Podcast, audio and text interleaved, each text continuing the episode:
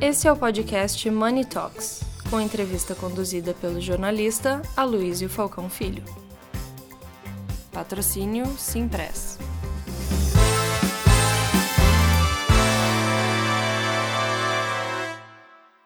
Olá a todos, bom dia, boa tarde, boa noite. Eu sou André Vargas, editor de Money Report, e estou aqui para mais um episódio da nossa série CIOs Notáveis.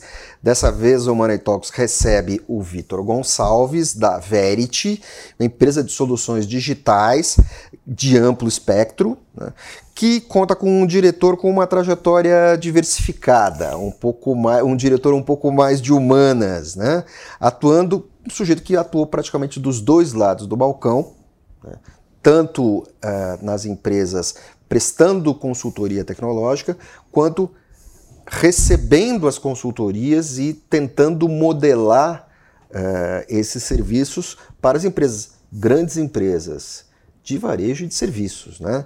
Agora está uh, atuando numa empresa de tecnologia, carregando toda essa bagagem e ajudando essas empresas a fazerem suas transições digitais.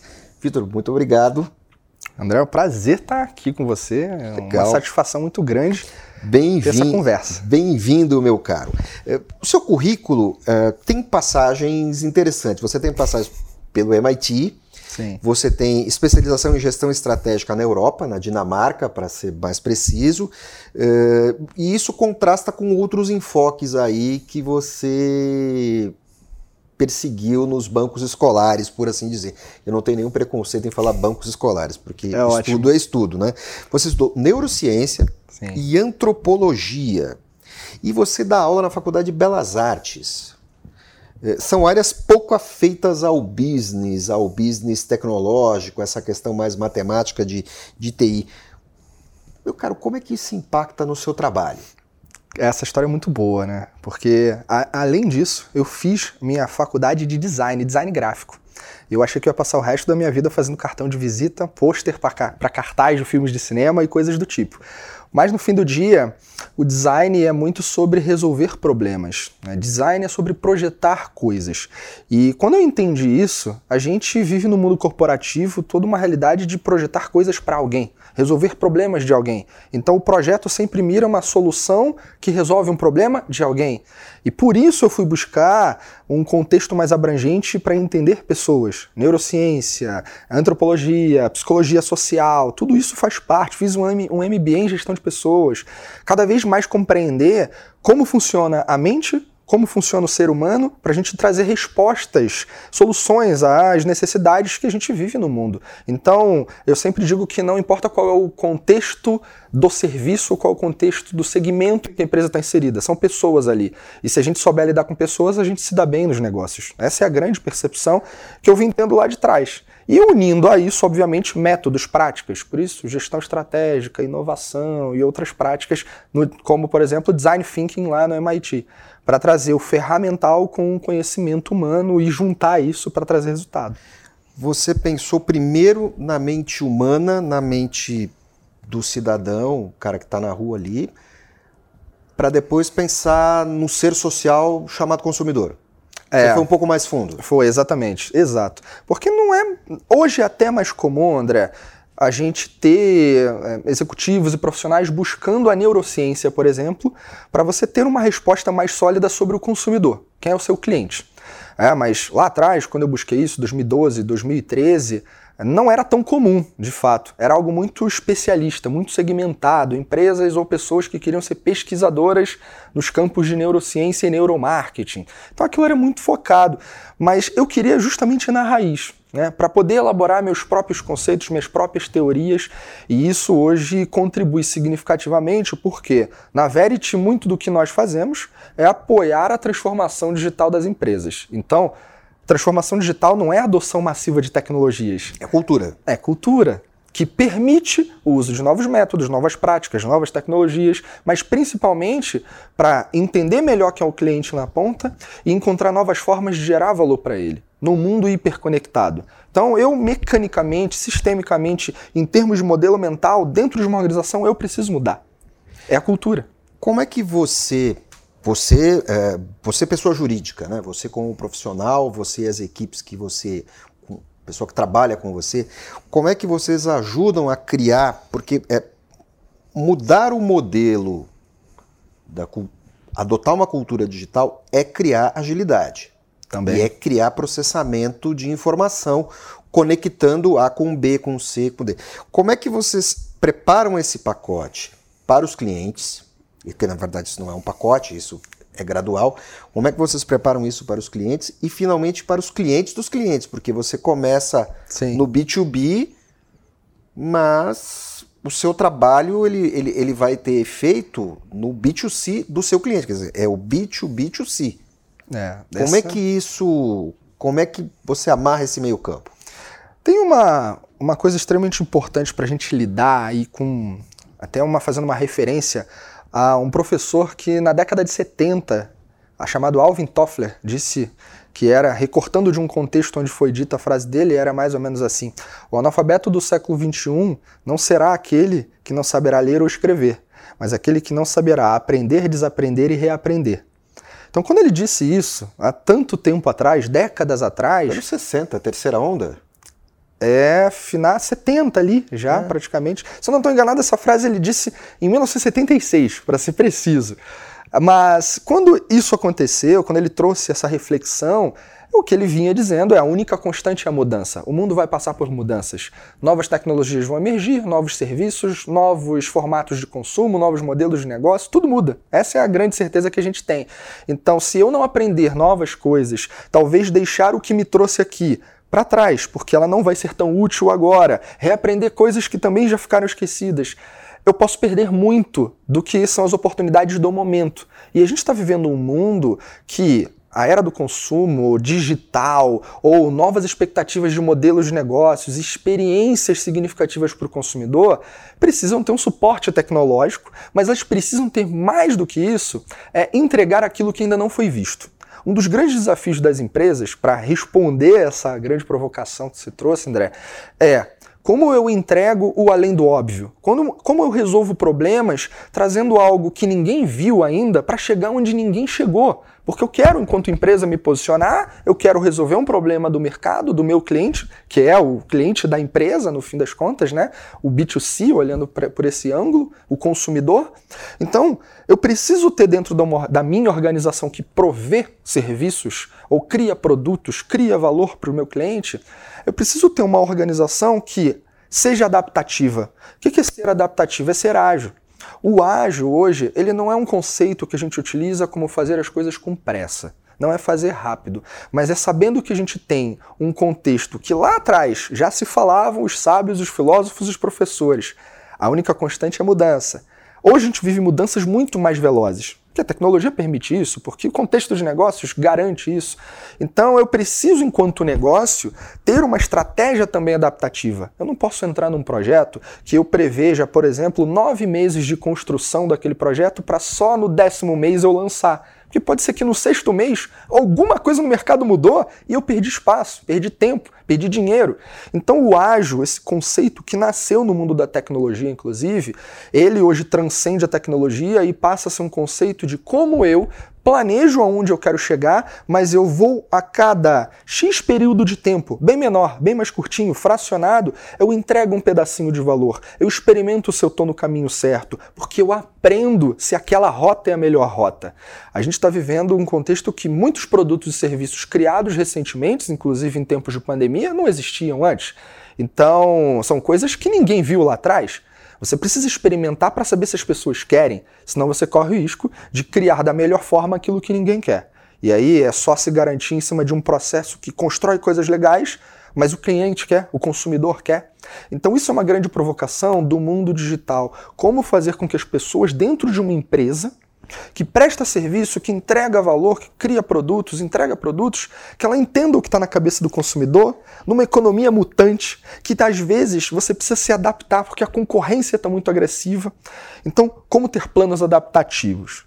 Isso faz parte de uma estratégia digital. E, e nós temos também uma outra questão agora. De repente, não é só o, o, o adaptativo, a flexibilidade. A flexi... É preciso ter uma, uma certa flexibilidade também, porque o mundo começou a mudar de maneiras imprevistas e não quistas. De repente começa a faltar semicondutor. Perfeito. A gente está vendo crise de chip de carro, por É, exemplo. é, nós, nós é, é, eu e você, adultos, o último momento de escassez é, lembrado talvez tenha sido o petróleo e em alguma coisa no, no, no governo Sarney, que esteja no nosso horizonte de vida. Quando faltou algum, algum faltou carne, por exemplo. Mas era uma questão de mercado econômico. Você agora você tem falta. O mundo se hiperconecta e você tem falta de chip. Sim. Tem, tem uma contradição ali É. que os profissionais têm que lidar. Total, total. E se você for ver, isso está muito relacionado a o padrão de consumo agora aceito pela sociedade. Você vê na indústria automobilística, tem uma questão de chips aí muito sérias, carros que estão custando, que antes custavam, sei lá, 40, 50 mil, hoje custam 100 mil reais. Porque tem uma demanda, existe. Então, a necessidade do consumo adaptada a uma nova realidade que almeja novas tecnologias está aí. Não tem como fugir disso.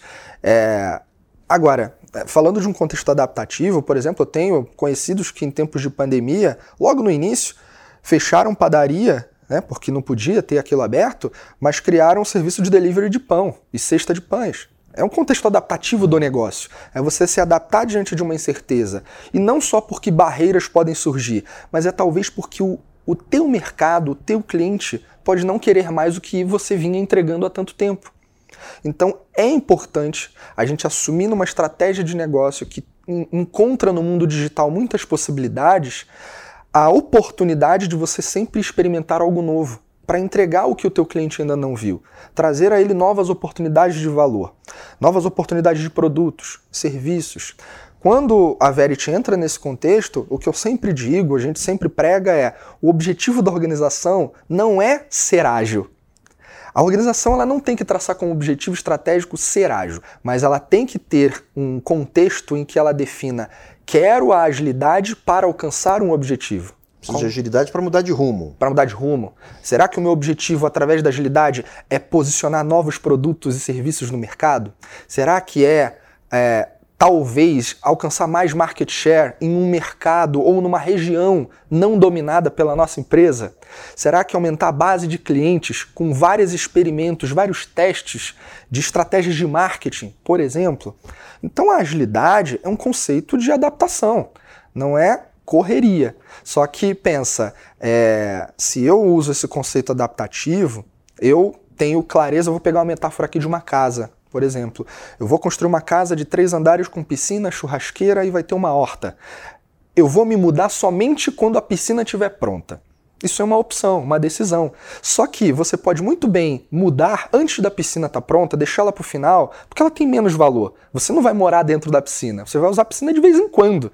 E se você estiver construindo a casa no inverno, você não vai usar a piscina no inverno provavelmente, a não ser que tenha aquecedor. Mas supondo que não seja o caso, que, que você faz? Desprioriza isso, deixa para o final. Tem uma visão de estimativa para construir a piscina, em termos de verba? Tem. Mas não faz agora. Constrói o quarto, constrói a cozinha, muda usa a casa. Depois você vai perceber a necessidade da piscina. Aí você fala: hum, não, eu não vou construir a piscina, eu vou botar uma piscina de plástico. Talvez ela seja melhor porque ela é mais barata e eu vou usar de vez em quando e eu desmonto quando eu não quero usar.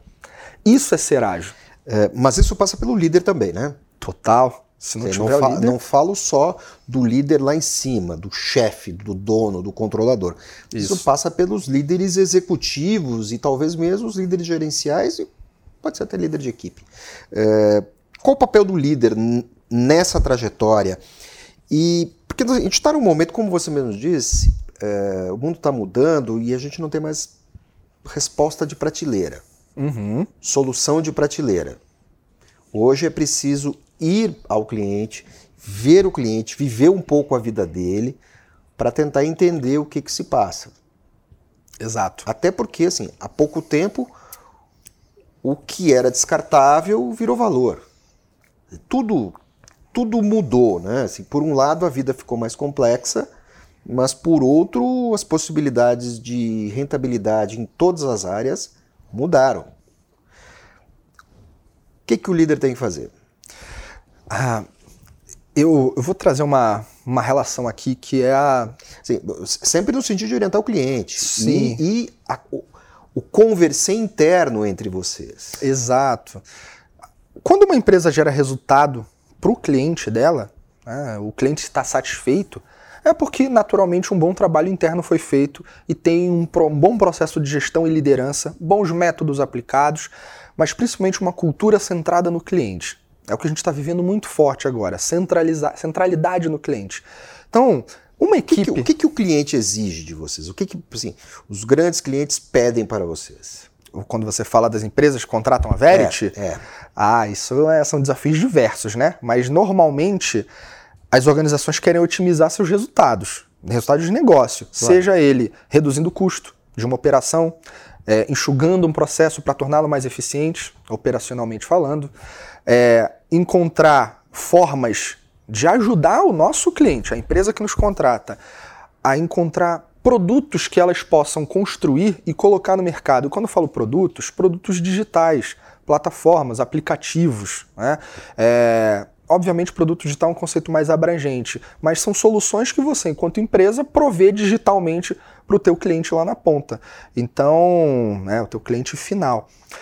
Então a gente entra num contexto de entender, tem mercado? O cliente desejaria essa ideia, essa hipótese que você tem aí de solução em mente? Então tem todo um trabalho investigativo que usa práticas de inovação para compreender essa realidade e direcionar o nosso cliente para ele entender. Vale a pena o investimento? Vale Muitas a pena construir? Muitas vezes o cliente não está entendendo nada do que você está falando e procurando dentro da empresa dele. É muita, ele, ele precisa começar a entender, porque se ele não fizer parte dessa linguagem, desse repertório de inovação, vira uma inovação de gaveta. É aquela que a consultoria construiu, mas o cliente que nos contratou, a empresa que nos contratou, não é parte do jogo e ela não se sente proprietária daquilo. Então isso não é a melhor. Isso é um problema cultural. É, é fato. O cara foi lá, pediu, chamou, É. pagou, Dele, recebeu, delargou recebeu É. e não usou. e não usou. Isso é muito ruim. Então, porque aí é quando a gente, enquanto consultoria, não consegue gerar o valor efetivo. Não dá para provar o resultado se não for usado o que a gente constrói. Então, é, todo o processo de construir uma solução digital passa por entender qual é o mercado, entender quem é o cliente daquilo, qual é a necessidade, qual é a dor. É muito comum também chegar para a gente uma visão de quero construir um sistema tal. Tá, mas esse sistema é para quem? Ele resolve qual o problema? Tem o problema? Que aí, se não tiver isso amarrado, acaba se criando uma coisa que ninguém usa. Você tem uma solução em busca de um problema. É exatamente. Isso é gastar dinheiro. Né? Não queremos isso. Então, ainda mais em tempos complexos como que a gente vive Isso atualmente. é, isso é para pesquisa pura, não é para pesquisa aplicada. É, exato, exatamente. Perguntei exatamente. porque você estudou antropologia, você consegue pegar esse conceito. Sim. Agora, é, as demandas das organizações atualmente, elas estão muito ligadas, acho que tem três pontos centrais aqui. Primeiro é garantir uma melhor experiência que a empresa seja capaz de entregar para o cliente, ou seja, otimização de jornadas do cliente. A gente utiliza muito esse conceito, porque se você é uma empresa e presta serviço para alguém, o serviço que tu presta pode ser mapeado, interpretado por uma jornada pela qual o seu cliente percorre. O que, que ele faz ali para chegar no objetivo dele? Comprar uma passagem num, num site de companhia aérea. Ele percorre uma jornada, escolhe a data, o destino, é, quantas pessoas, aquela coisa toda, avalia, compra, paga o cartão, né? Tudo aquilo é uma jornada. Então, melhorar a experiência do cliente é, entre várias coisas, otimizar essas jornadas para que elas garantam o que o cliente espera, mas principalmente você faça testes de performance, testes de novas possibilidades de caminhos para o cliente chegar no objetivo. Então é um trabalho tanto quanto investigativo, de experimentação, que gera inovação. Então essa é uma, uma avenida. Uma outra avenida é, eu preciso reduzir custo. É muito comum. Natural, sempre você vai ter demandas de redução de custo nas organizações. E entra muito uma via, um, um olhar aí é, ligado normalmente à estratégia, uma meta financeira associada.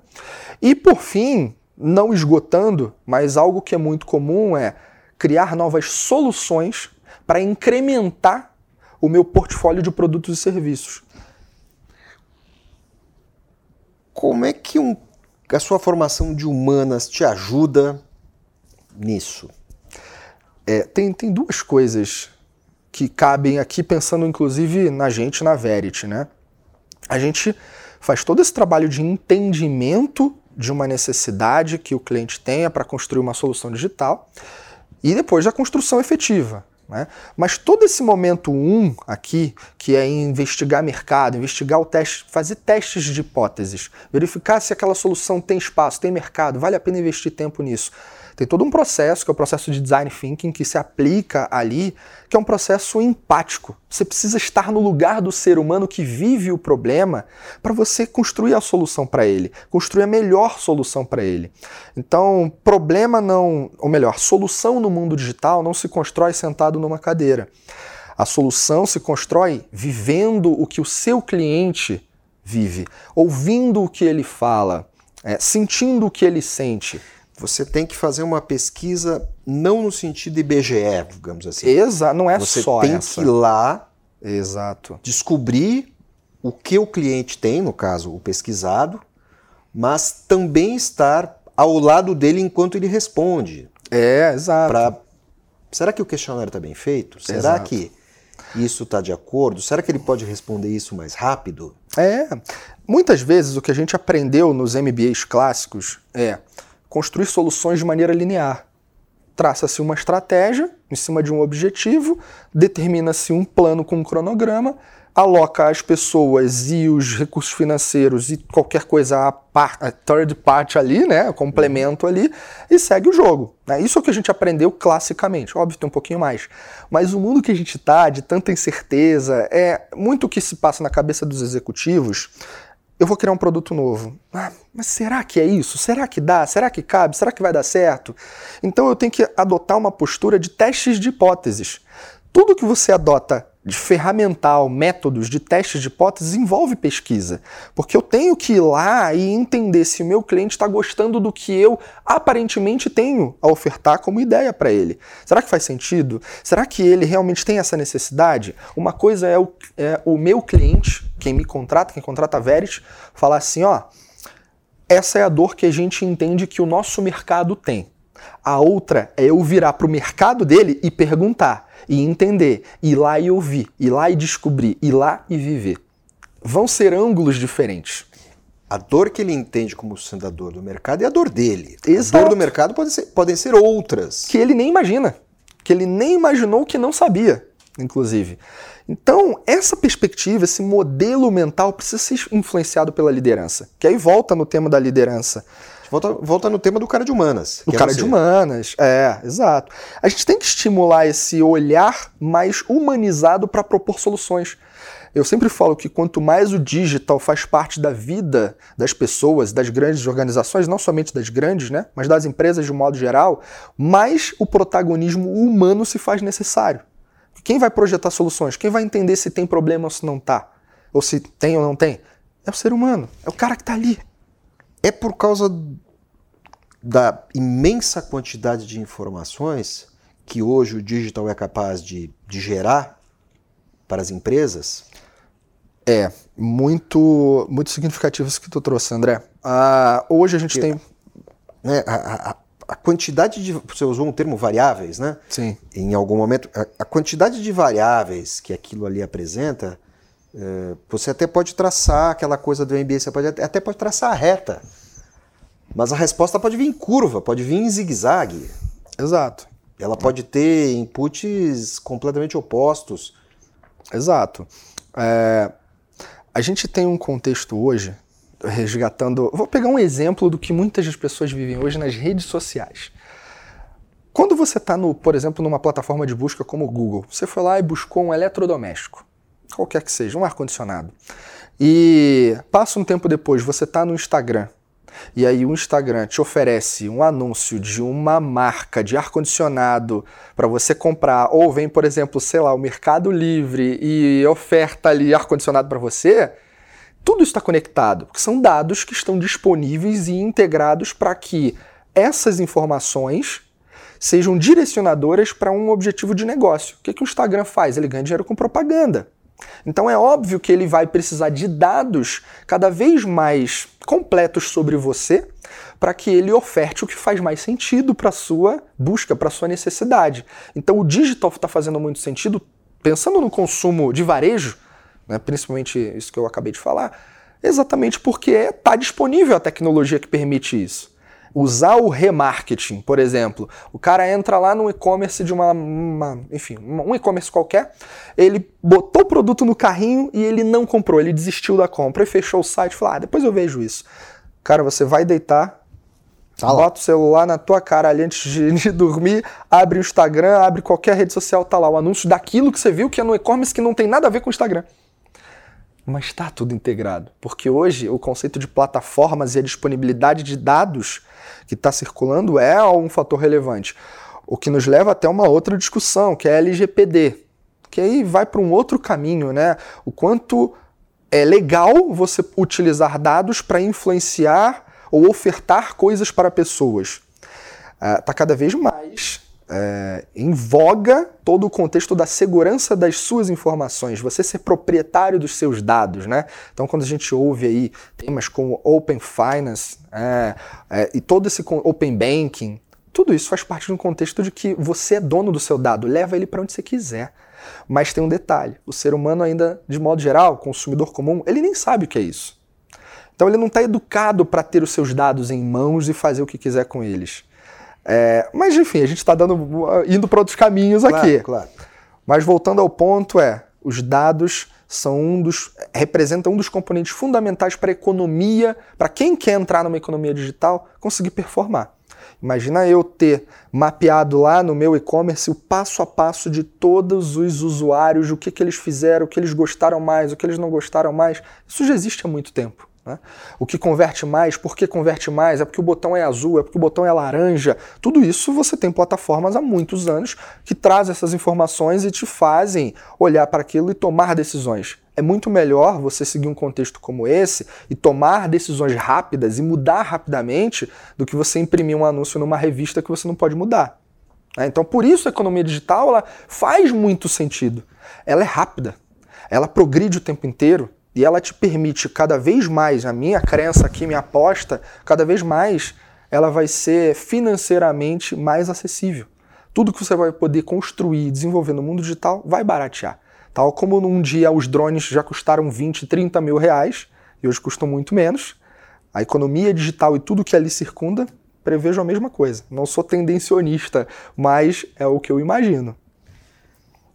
E você tá ali no meio de tudo isso, tendo que. Lógico que você não trabalha sozinho, quer dizer, você também busca outras pessoas com a agilidade de humanas para interpretar esses dados para poder ofertar isso ao cliente. O cliente não precisa necessariamente ter gente com a sua formação do outro lado.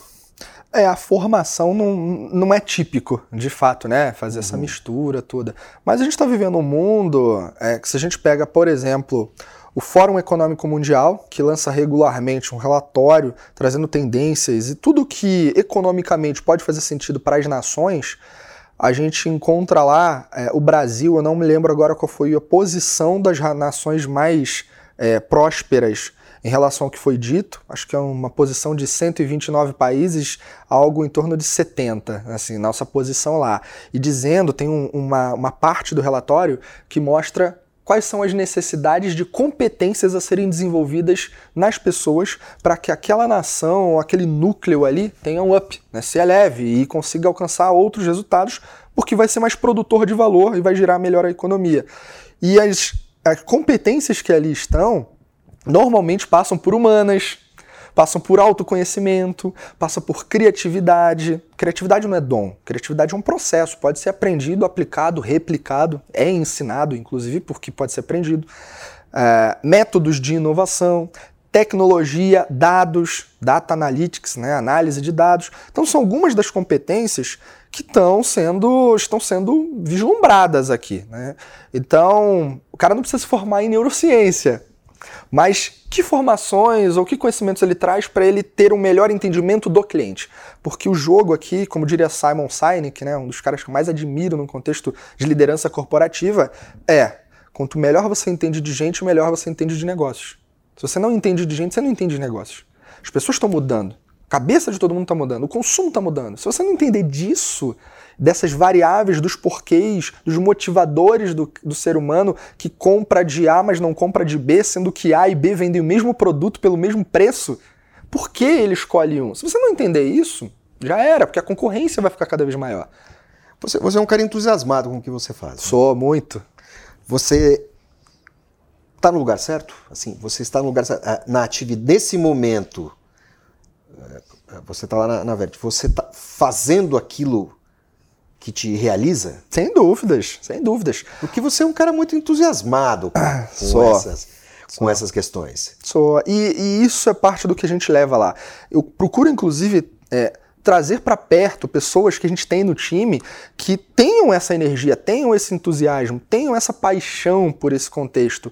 Porque nada é tão prazeroso quanto você ver, é, montar um projeto e ver o resultado dele sendo reconhecido. Né? A Verity agora acabou de ganhar dois prêmios é, de agilidade. A gente ajudou duas organizações a se tornarem mais ágeis. Eu posso falar o nome aqui: a Aviação Águia Branca e a Carl Zeiss. A gente passou por projetos com eles que apoiaram a fortalecimento da cultura para que elas se tornassem mais ágeis. Isso envolve metodologia de trabalho, a forma como mensura resultados, a forma como organiza-se equipes, mas principalmente a forma como lidera, como delega, como empodera. Então isso envolve capacitar pessoas, envolve diagnosticar todo um contexto de o que estava ali antes da gente chegar, para a gente entender para onde, ou melhor, não é para onde, mas qual é a melhor forma de construir o caminho para chegar onde a empresa quer. Então tudo isso é muito prazeroso, porque é um trabalho que mistura todo esse jogo. Mistura ciência, mistura humanas, mistura uma matemática, é...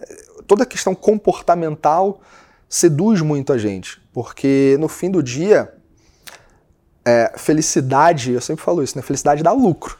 Então, pessoas felizes são pessoas que performam mais. E a gente, dentro do nosso contexto, tem uma missão ali de formar e educar as pessoas para essa nova economia também.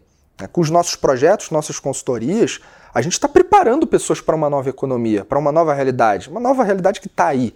Então é muito legal ver isso dando frutos, né? A gente se sente muito honrado com esse tipo de coisa. E como eu falei, ganhar prêmio também é legal, né? Ótimo.